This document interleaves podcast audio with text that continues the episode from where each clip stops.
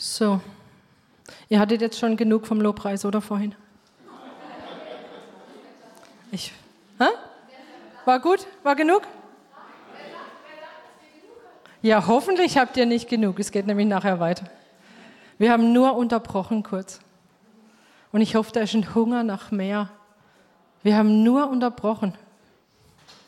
Ich habe aber deswegen unterbrochen, weil, weil wir gerne einen Impuls hineinlegen wollen, auch in unsere Lobpreiszeit nochmal, in unsere Anbetungszeit. Ich habe das so krass auf dem Schirm die letzten Wochen schon, ähm, dass Gott mit diesem Thema weitergehen möchte. Auch in unserer Gemeinde, dass er wirklich hier einen Schwerpunkt setzt und etwas ganz Lustiges ist gestern passiert so lustig oder humorvoll wie Gott eben ist. Ich habe gestern, ich hatte mich mit der Esther schon unterhalten über dieses Thema diese Woche und gestern hat sie mir dann ähm, einen Link geschickt, ähm, das mit diesem Thema zusammenhängt. Wir hatten uns über wahre Anbetung ähm, unterhalten und sie hat mir einen Link geschickt und ich war ganz begeistert und ich habe ihr dann zurückgeschrieben, habe gesagt, hab, wollte, ich wollte schreiben, das ist genau das Thema morgen. Und wisst ihr, was ich geschrieben habe? Ich habe mich vertippt. Einen Buchstaben habe ich mich vertippt. Und ich habe ihr geschrieben, das ist das Rema morgen. Das R liegt neben T und ich habe habe dann noch mal drauf geguckt, bevor ich es abgeschickt habe und ich habe das gelesen. Das ist das Rema morgen und es hat mich getroffen und ich musste so lachen. Für alle, die nicht wissen, was Rema ist. Das Rema, wir wissen, das, das Wort Gottes, das, das geschriebene Wort Gottes, das ist das Logos, ist das, ist das Wort, das immer bleibt. Und das Rema ist das gesprochene, aktualisierte Wort Gottes, das genau in eine Situation hineinspricht. In, an einem Ort, zu einer bestimmten Zeit. Ein Wort Gottes, das trifft. In, in der Sprachwissenschaft ist ein Rema der Teil des Satzes, von dem man will, dass der Hörer seine Aufmerksamkeit darauf lenkt. Das ist ein Rema, gesprochenes Wort. Aufmerksamkeit soll darauf gehen. Und ich habe ich, ich hab gesagt, Gott, du bist so, du bist so gut. Ich habe es leider korrigiert, bevor ich es abgeschickt habe. Ich hätte es lassen sollen. Aber ich habe wieder mal gedacht, Gott, du bist so, du bist so gut. Ja, das ist das Rema. Und ich habe gedacht, wie passend. Gottes Rema, glaube ich, ist tatsächlich für uns als Gemeinde als eine, das ist jetzt nur eine von mehreren Dingen, wo er, glaube ich, gerade seinen Finger drauf legt. Und er, er sagt, ich will, dass ihr auch in, in der Anbetung zu mir in eine neue Dimension hineinkommt. Ich möchte, dass ihr den nächsten Schritt geht. Gemeinde ist ein Ort, an dem Anbetung die oberste Priorität hat. Und ich erinnere mich auch an dieses Wort oder an diesen Traum eigentlich war es, denn Esther auch vor langer Zeit, vor, schon vor einiger Zeit hineingelegt hat, wo sie gesagt hat, das ist eine Daniel-Gemeinde, die da, wo es drumherum dunkel ist, die anbetet. Einfach eine Gemeinde, die anbetet, die nicht gelangweilt rumsteht, sondern die in tiefer Anbetung sind vor ihrem Gott. Und das ist wirklich mein Eindruck, dass es so einer der nächsten Schritte hier in der Gemeinde ist, dass Gott uns in, in, eine, in eine weitere Dimension der Anbetung führt. Und Anbetung ist mehr als gesungener Lobpreis. Anbetung ist ein Lebensstil. Anbetung durchdringt alle Bereiche unseres Lebens. Alles, was ich bin und tue, ist zum Lob seiner Herrlichkeit, wenn ich zu Jesus gehöre. Und trotzdem haben auch diese Zeiten, in denen wir gemeinsam vor Gott stehen, die haben so eine wichtige Rolle in unserem Gemeindeleben. Und ab und zu haben wir schon davon geschmeckt, stimmt's? Zum Beispiel letzte Woche schon am Sonntag oder heute Morgen. Wir haben davon geschmeckt, dass, es da, dass da mehr ist und wir wollen auch mehr. Und mit jedem von euch, der mehr will, wird es auch mehr sein. Ja, wenn diese Sehnsucht geweckt wird, dass Gott sich hier wirklich manifest zeigen kann, hier unter uns. Erinnert euch, Gott ist unsere Zielgruppe. Wir wollen nicht gezielt Menschen ansprechen, damit sie in unsere Gottesdienste kommen. Wir wollen, dass Gott in unserer Mitte ist. Die kommen dann schon, die kommen von alleine, wenn sie merken, dass, dass der echte Gegenwart Gottes hier ist. Wir brauchen Gott unter uns, seinen Geist. Aber da ist noch so viel mehr. Und ich habe den Eindruck, dass Gott uns lehren will. Es geht nicht einfach nur darum, neue Dimensionen, sondern er will uns auch lehren, immer mehr lehren, was Anbetung bedeutet. Dass wir mehr verstehen, was wir hier eigentlich tun. Dass wir mehr verstehen, was geschehen kann, wenn wir gemeinsam anbeten. Ja, dass wir, gemeins, dass wir gemeinsam die Wahrheiten Gottes proklamieren hier. Und das müssen wir lernen. Wir müssen lernen, wie das geschehen. Wir müssen lernen darüber oder wir können lernen darüber, was es bedeutet, im Lobpreis wirklich diesen geistlichen Kampf zu führen zum Beispiel. Ich glaube, da sind wir noch sehr am Anfang. Wir müssen lernen, wie wir feiern. Das müssen wir wirklich, glaube ich, noch lernen. Kürzlich hat Eddie, glaube ich, war das in der Jugend, hat er gesagt, warum tanzen und feiern wir nicht, wenn doch Jesus wirklich auferstanden ist? Ja, wir müssen feiern lernen auch und diese künstliche Zurückhaltung aufgeben. Nochmal, ich sage nochmal das, was ich vorhin gesagt habe. Nicht pushen, nicht, davon rede ich nicht. Ich rede auch nicht davon, seelisch irgendwas hervorzubringen. Aber wenn, wir, wenn uns wirklich, je klarer uns wird, dass Jesus der Lebendige ist, dann dürfen wir auch feiern, so wie wir uns über andere Dinge, Dinge freuen. Oder auch lernen, diese Momente der Stille zu haben, wo wir in der Gemeinschaft einfach nur für Gott sitzen. Und es ist nicht komisch.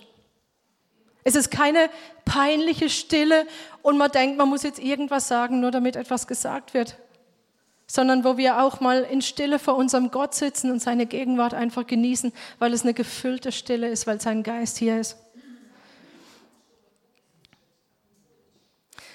Und Gott will, dass wir verstehen, dass wenn Gottes Gegenwart unter uns ist, dass dann diese Dinge geschehen, die er will, dass sie geschehen.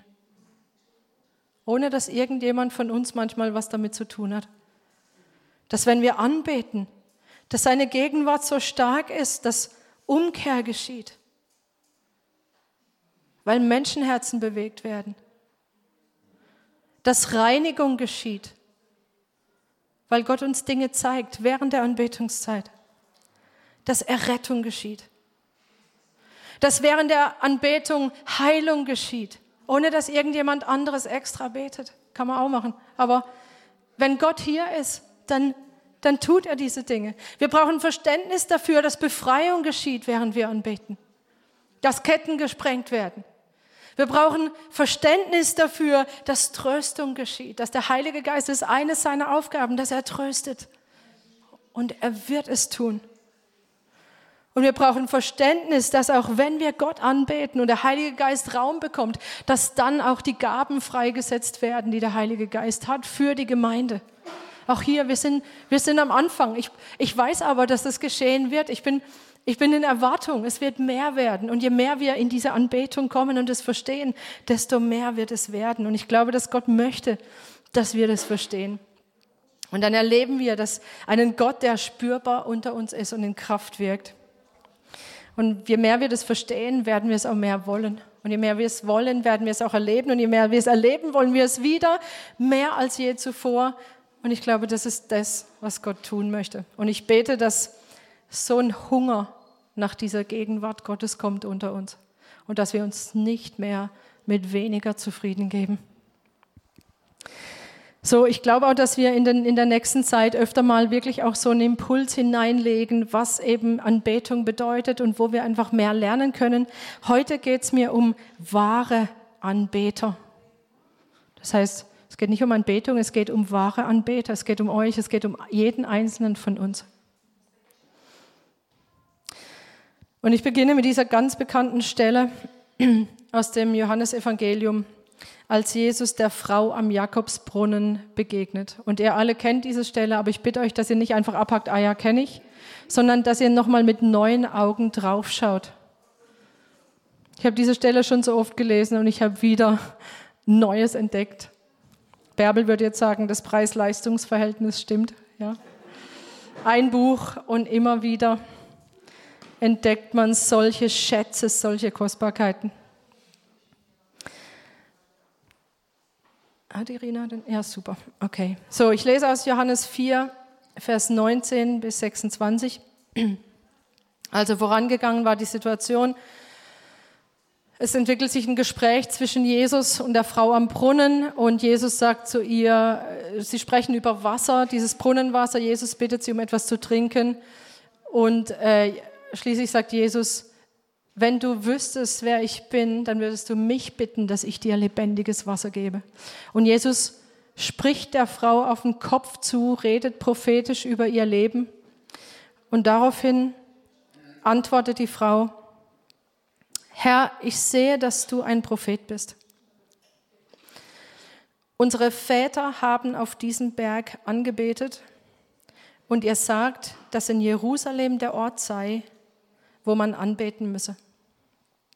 Jesus spricht zu ihr, Frau, glaube mir, es kommt die Stunde, da ihr weder auf diesem Berg noch in Jerusalem den Vater anbeten werdet. Ihr betet an, was ihr nicht kennt. Wir beten an, was wir kennen, denn das Heil ist aus den Juden. Es kommt aber die Stunde und ist jetzt, da die wahren Anbeter den Vater in Geist und Wahrheit anbeten werden. Denn auch der Vater sucht solche als seine Anbeter. Gottes Geist und die ihn anbeten, müssen in Geist und Wahrheit anbeten. Die Frau spricht zu ihm, ich weiß, dass der Messias kommt, der Christus genannt wird. Wenn jener kommt, wird er uns alles verkündigen. Jesus spricht zu ihr, ich bin es, der mit dir redet. Ich möchte hier ein paar Dinge rausgreifen, die wir uns einfach nochmal anschauen. Das erste ist aus dieser Stelle, und wir lassen die hier einfach mal stehen, es kommt die Stunde und ist schon jetzt dass diese Anbeter so anbeten werden, in Wahrheit und im Geist. Offensichtlich hat diese andere Art der Anbetung gegenüber dem, wie es vorher war, es gab ja vorher schon Anbetung, stimmt? Im Alten Testament gab es auch schon Anbetung. Aber Jesus sagt, es kommt die Stunde und ist jetzt. Das ist das, was Jesus sagt. Das hat offensichtlich etwas mit ihm zu tun, mit ihm selbst, mit Jesus, mit Christus, mit dem Messias. Wir sehen eine ganz ähnliche Formulierung schon im Lukas-Evangelium, wo es heißt, das Reich Gottes kommt und ist schon da. Haben wir was ganz Ähnliches. Das heißt, es hat was mit dem Kommen von Jesus zu tun. Er sagt, das Reich Gottes kommt noch, aber es ist jetzt gekommen schon. Mit Jesus. Das heißt, dass diese andere Art der Anbetung möglich ist, weil Jesus gekommen ist. Durch Jesus können wir ganz anders an, äh, anbeten. Das heißt, durch Jesus können wir in Geist und in Wahrheit anbeten. Durch Jesus können wir so anbeten, wie es dem Vater gefällt. Sonst nicht. Jesus ist der Weg, die Wahrheit und das Leben. Jesus ist der Weg. Nur durch Jesus können wir anbeten, wie es dem Vater gefällt. Warum? Weil Gottes Geist in uns lebt sobald wir wiedergeboren sind. Das heißt im 2. Korinther 5, Vers 21, dass, dass wir zu Gottes Gerechtigkeit werden, dass Jesus uns zu Gottes Gerechtigkeit gemacht hat. Und diese Gerechtigkeit, die gibt uns jetzt das Recht, in Gottes Gegenwart zu sein. Wir, können wir sind geheiligt durch das Blut von Jesus und wir können jetzt einen heiligen Gott angebeten, anbeten, gerecht gemacht durch das Blut. Und je mehr wir uns der Heiligkeit Gottes bewusst sind, desto mehr werden wir uns der Gnade bewusst, die uns überhaupt in dieser Heiligkeit stehen lässt. Und desto mehr werden wir bewusst, dass Gott uns zu Heiligen gemacht hat und dass er will, dass wir heilig sind dass wir heilige Hände zu ihm erheben, geheiligt durch das Blut. Und je mehr wir uns dieser Gnade bewusst werden, je mehr wir in Anbetung verstehen, was diese Gnade bedeutet, desto weniger und desto weniger werden wir, werden wir nie, oder wir werden nicht länger in Dingen bleiben wollen, die, uns, die, die Gott nicht gefallen und die uns davon abhalten, in diese Gegenwart zu kommen. Und deshalb wird Raum für Umkehr und für Reinigung sein. Wir haben letzte Woche darüber gesprochen, oder Bärbel hat es am Anfang hineingelegt vor die Lobpreiszeit. Sie hat aus Jakobus 4 vorgelesen, naht euch Gott und er naht sich zu euch. Wascht die Hände von Schuld. Reinigt die Herzen von jeder Geteiltheit des Herzens. Und ich glaube, dass das einen Unterschied gemacht hat letzte Woche. Und wir haben das alle erlebt. Wir haben eine manifeste Gegenwart Gottes erlebt.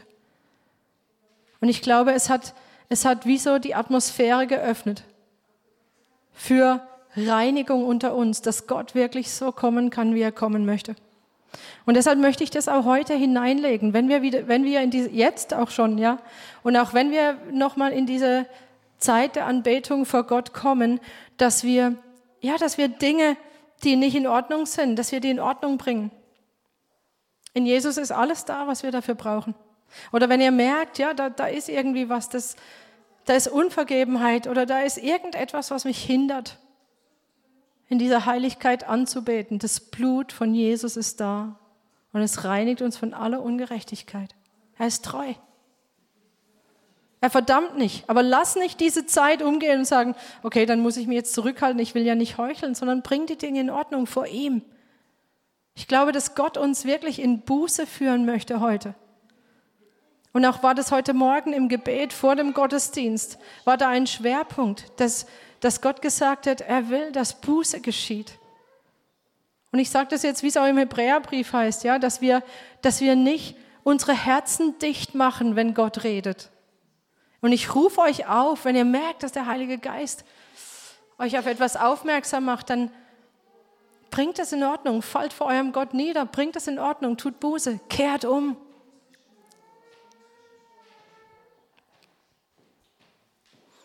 Gott hat keinen Gefallen an unserer Anbetung, wenn wir im Herz Dinge zurückhalten, wenn da Groll da ist. Selbst wenn er nicht gegenüber Gott ist, aber wenn er gegenüber Menschen ist, wir können doch nicht lügen. Und Gott sagt, wie kannst du sagen, du liebst mich, wenn du deinen Bruder nicht liebst?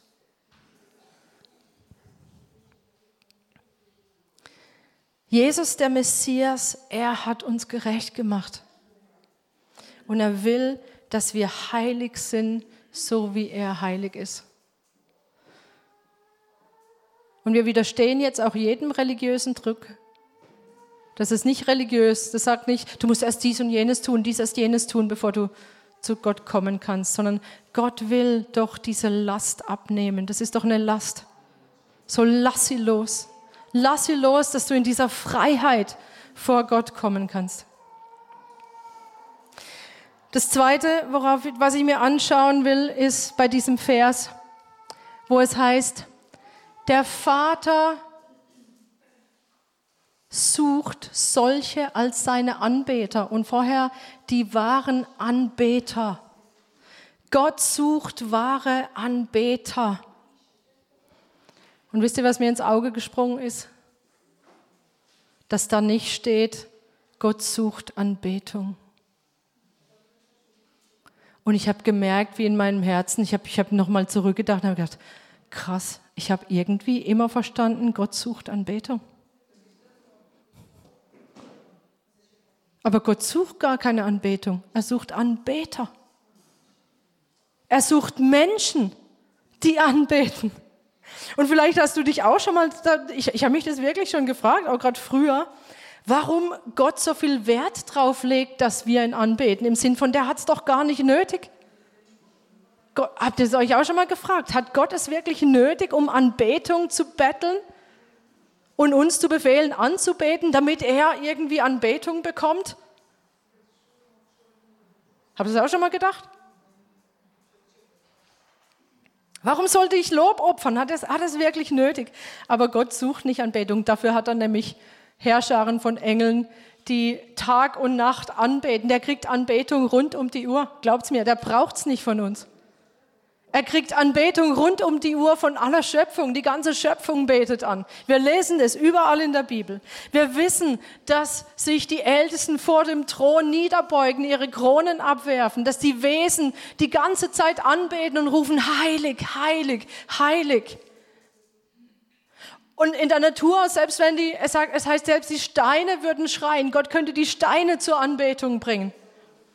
Gott braucht unsere Anbetung nicht. Aber er will unsere Anbetung, weil er Anbeter sucht. Macht es einen Unterschied? Für mich hat es so einen Unterschied gemacht. Mir sind Augen aufgegangen. Er ist nicht angewiesen auf unsere Anbetung, aber er sucht Menschen, die aus freien Stücken, mit ganzem Herzen, mit aller Kraft ihn anbeten, weil sie verstanden haben, wer Gott ist. Warum? Warum will er das? Weil er ein Ziel verfolgt mit uns. Weil er ein Ziel verfolgt mit den wahren Anbetern. Er will, dass mit uns etwas geschieht. Er braucht es nicht. Er will, dass mit uns etwas geschieht. Warum? Und das schauen wir uns an.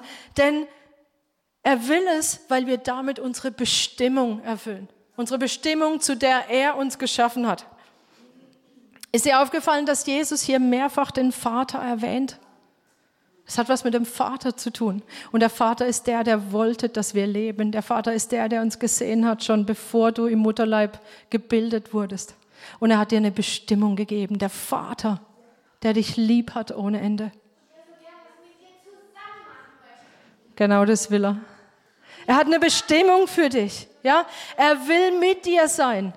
Und es ist unsere Bestimmung, in einer versöhnten Beziehung mit unserem Vater zu leben. Und wenn du in der noch nicht lebst, dann rufe ich dich heute heraus und sage, der Vater sucht dich. Der Vater will dich. Der Vater hat dich schon immer gewollt. Der Vater liebt dich. Er sieht dich. Und er will, dass unsere Beziehung mit ihm von, von Intimität gekennzeichnet ist. Es ist unsere Bestimmung, auf Gott und auf seine Liebe, auf den Vater und auf seine Liebe zu reagieren mit Anbetung.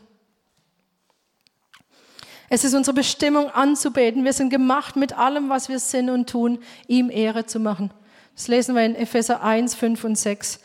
Er, der Vater, hat uns vorbestimmt zur Sohnschaft für sich selbst durch Jesus Christus, nach dem Wohlgefallen seines Willens, zum Lob der Herrlichkeit seiner Gnade, mit der er uns begnadigt hat in dem Geliebten. Der Vater, er will dich und er liebt dich.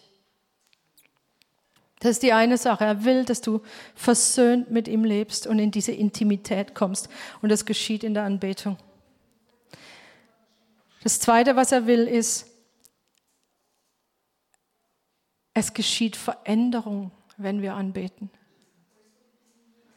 Wir schauen uns an 2. Korinther 3, 17, 18.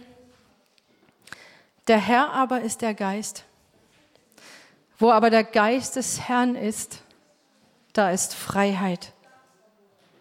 Freiheit.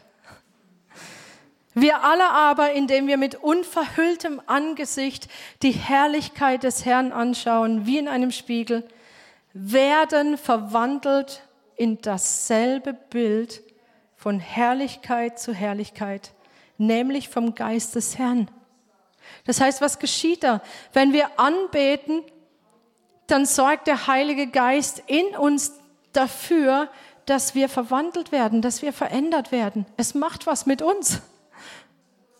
Wir beten Gott an und es macht was mit uns. Weil wir Gott anschauen, weil wir in der Anbetung Gott anschauen. Und wir können nicht gleich bleiben, wenn wir Gott sehen. Und wenn wenig Veränderung in unserem Leben da ist, dann liegt es wahrscheinlich daran, dass wir zu wenig Gott sehen. Und ich lade dich ein, wirklich mit diesem Wunsch, mit diesem Gebet vor Gott zu sagen, Herr, ich will dich sehen. So wie Moses gesagt hat, ich will deine Herrlichkeit sehen. Wird es einen Unterschied machen, wenn alle von uns das zu Gott sagen, wenn wir vor ihn kommen? Das glaube ich auch. Herr, wir wollen dich sehen. Und gleichzeitig wisst ihr, was auch noch passiert?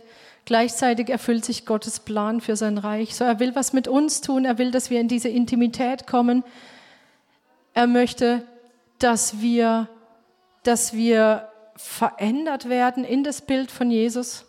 Aber er will auch, dass seine Ziele für das Reich Gottes erfüllt werden. Wird es aus der Anbetung heraus geschehen? Es wird geschehen. Warum? Weil wenn solche wahren Anbeter vor Gott kommen, Gott hat gesagt, er wird seine Herrlichkeit zeigen und seine Gegenwart wird kraftvoll unter uns sein. Und aus dieser Kraft des Heiligen Geistes und dieser Gegenwart heraus, da wird er hindurchwirken, wenn wir Veränderte sind. Wir können das erstens nicht für uns behalten. Wir können es nicht für uns behalten. Und der Heilige Geist wird anfangen zu wirken unter uns. Ich habe vorhin schon diese Dinge genannt. Er wird anfangen, wirklich, er wird diese Dinge tun. Er wird befreien. Es, wird Heilung da sein. Es wird Umkehr da sein. Es, es werden die Gaben des Heiligen Geistes ausgeschüttet. Sie werden empfangen und darauf werden die wahren Anbeter anfangen zu dienen. Nicht, weil sie müssen, nicht, weil sie sich verpflichtet fühlen, sondern weil es überfließt. Und weil die Gegenwart Gottes einen Unterschied macht für unsere Leben. Und wir hören hören auf, uns um uns selber zu drehen und wir gehen hinaus und wir tun, was Gott tun möchte in dieser Welt. Anbetung führt zu Dienst. Anbetung führt zu Dienst, aber nicht gepusht, sondern von innen heraus. Warum? Weil wir das beten, weil das die Anbetung ist, die wir tun, wie es in, in, dem, in dem Vater unser steht, Matthäus 6. Unser Vater, der du bist im Himmel, geheiligt werde dein Name. Dein Reich komme, dein Wille geschehe wie im Himmel so auf Erden. Auch hier kommt der, der, das, was geschehen soll hier auf der Erde, kommt aus der Anbetung heraus. Und wenn wir anfangen, wirklich auch das zu unserem Gebet zu machen, auch in der Anbetung, dass wir sagen, dein Wille geschehe, wie im Himmel, so auf Erden. Alles, was im Himmel geplant ist, hier für diesen Ort, für diese Region. Und wir das aussprechen, proklamieren. Und wenn wir es dann tun, was meint ihr, was hier los ist? So, Anbetung heißt nicht, wir schließen uns hier in unserem schönen Gemeindekämmerlein ein und stehen einfach nur vor Gott und beten an. Das hat auch, seinen, das hat auch seine Zeit, auf jeden Fall, und ich möchte es nicht missen. Aber es führt, Anbetung führt zu dem, dass wir Gottes Willen tun. Und das, was er uns sagt, nicht darüber hinaus, sondern die Dinge, die Gott vorbereitet hat. Und sie sollen geschehen wie im Himmel, so auf Erden. Und es fließt aus der Anbetung heraus. Und er sucht deshalb Menschen, die ihn mit allem, was sie sind, anbeten, die ihr Leben niederlegen, die sagen, ich bin gestorben, ich bin mitgekreuzigt am Kreuz, ich lege mein Leben nieder. Und Leben niederlegen heißt, ich lege meinen Willen nieder. Und ich will tun, was du tust. Ich will lieben, was du liebst, Herr. Ich will hassen, was du hast. Und ich gehe, wenn du sagst, geh, dann gehe ich. Und wenn du sagst, tu das, und es kommt mir komisch vor, ich tue es.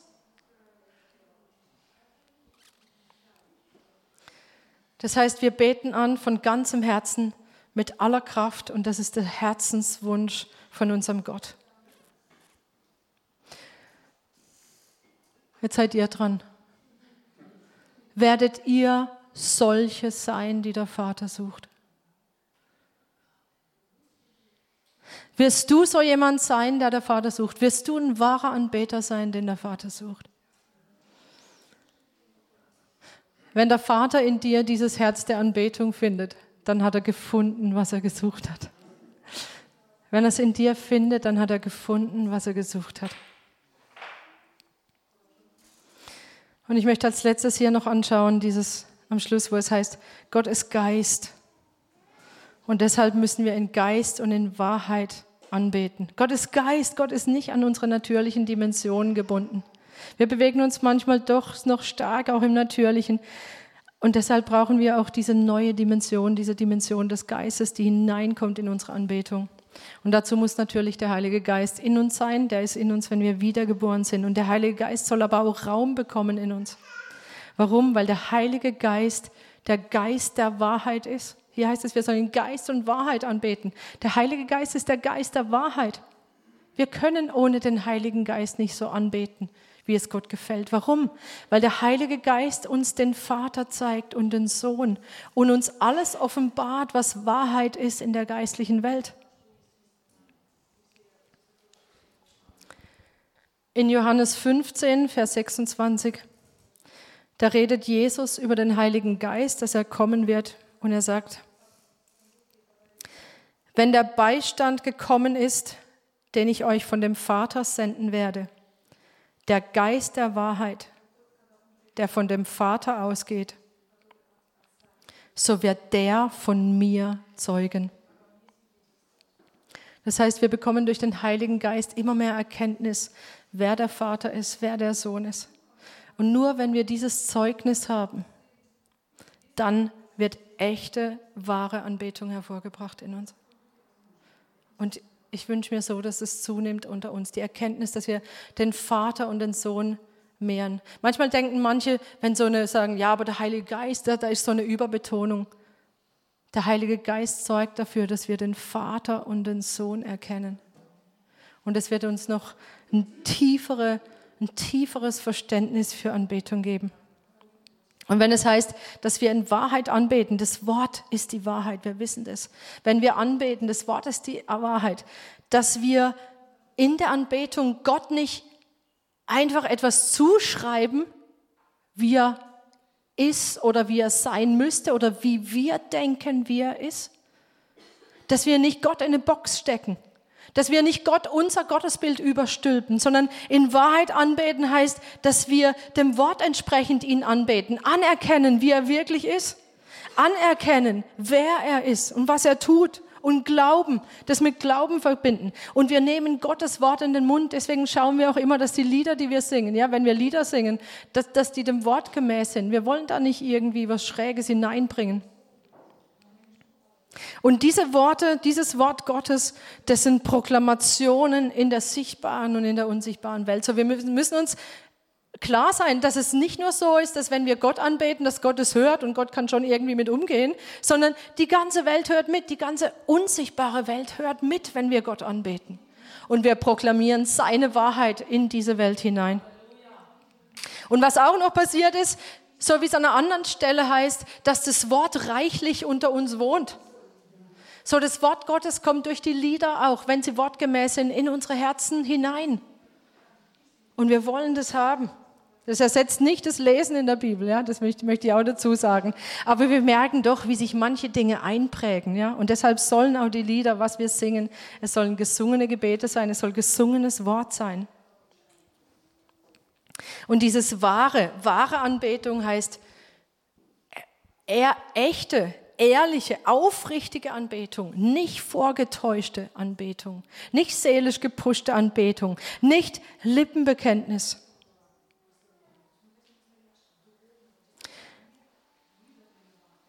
In Vers 22, da sagt Jesus zu der Frau, ihr betet an, was ihr nicht kennt. Offensichtlich ist es möglich, eine Form von Anbetung zu haben, ohne Gott wirklich zu kennen.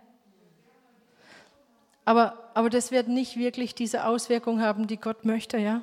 Und es kann auch eine große Täuschung darin liegen. Weil Anbetung ist nicht einfach Lieder singen, in denen der Name Jesus vorkommt. sondern wahre Anbetung kommt aus einer Erfahrung und der Beziehung zum Vater. Viele glauben an Gott, aber sie kennen den Vater nicht.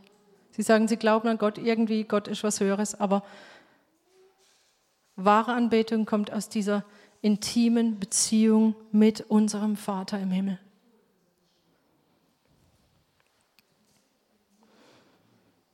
Der Herr aber ist Geist. Wo aber der Geist des Herrn ist, ist Freiheit. Und ich wünsche mir diese Freiheit, wenn wir jetzt vor Gott kommen. Ich wünsche mir diese Freiheit. Wo der Geist des Herrn ist, ist Freiheit. Freiheit heißt nichts extra machen, ja? Freiheit heißt nicht, wir gehen da hinein. Ich, ich sag's, ich weiß, ich, ich wiederhole mich, aber ist egal. Wir, wir wollen nicht gepushte Freiheit, gepushte Begeisterung. Wir machen nichts extra, aber wir halten auch nichts zurück. Und ich bitte euch um ungenierte Anbetung. Betet ungeniert an. Ihr dürft eure Freude ausdrücken, wenn da Freude ist darüber, wer Gott ist. Seid ihr diese Anbeter, die der Vater sucht? in Freiheit, im Geist, in Wahrheit.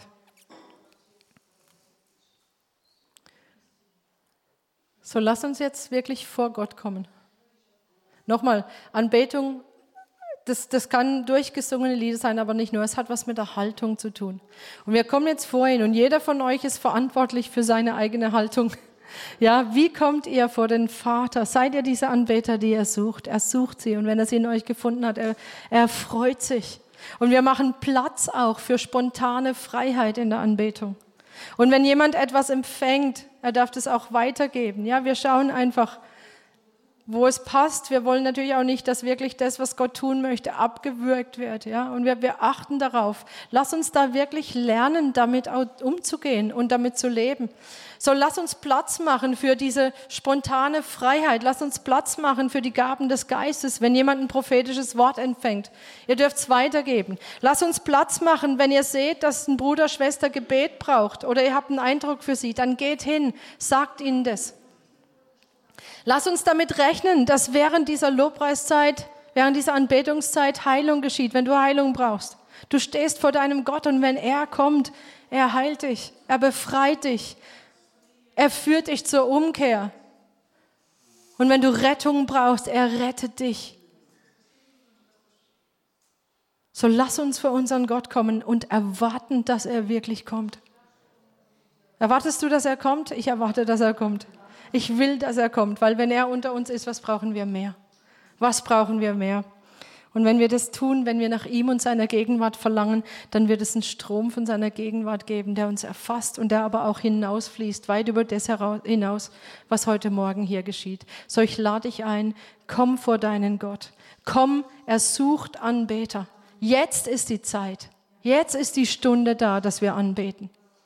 Jetzt ist die Stunde, in der die wahren Anbeter ihren Gott anbeten, in Geist und in Wahrheit. So lass uns das tun.